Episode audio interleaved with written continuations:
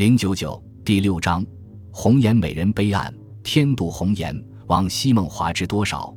桃花休作无情死，感激东风。吹落娇红，飞入窗间半傲浓。谁怜辛苦东阳瘦，也为春慵。不及芙蓉，一片幽情冷处浓。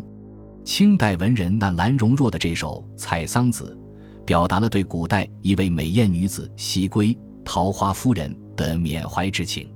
西归的故事流传后世，引起后人的万千慨叹。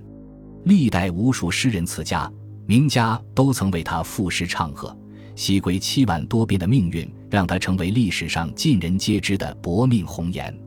历来绝代佳人、倾城美人。其命运却也似二月桃花，随波逐流。西施、王昭君、貂蝉、杨玉环，古代四美人的命运悲剧，用苦短的青春祭奠了历史王朝的血泪史；而李师师、董小宛等青楼名妓，以及红尘侠女的颠沛人生，更引发后人的无限同情和沉重思考。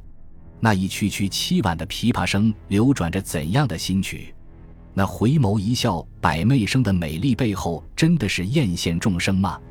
虽然我们不能感同身受他们的坎坷与落寞，但无论是犹如昙花一现的惊艳，还是共佐几代君王的妩媚，这些红粉佳人们的痴与怨、笑与忧、身与心，都构成历史上光鲜华丽的篇章，也为他们的人生增添了浓墨重彩。本章选取的是古代历史上最具亮点的美女佳人。尽管他们的故事和传说被世人传颂了千遍万遍，但其中的奇特趣闻和百态人生仍是我们津津乐道的永恒话题。本集播放完毕，感谢您的收听，喜欢请订阅加关注，主页有更多精彩内容。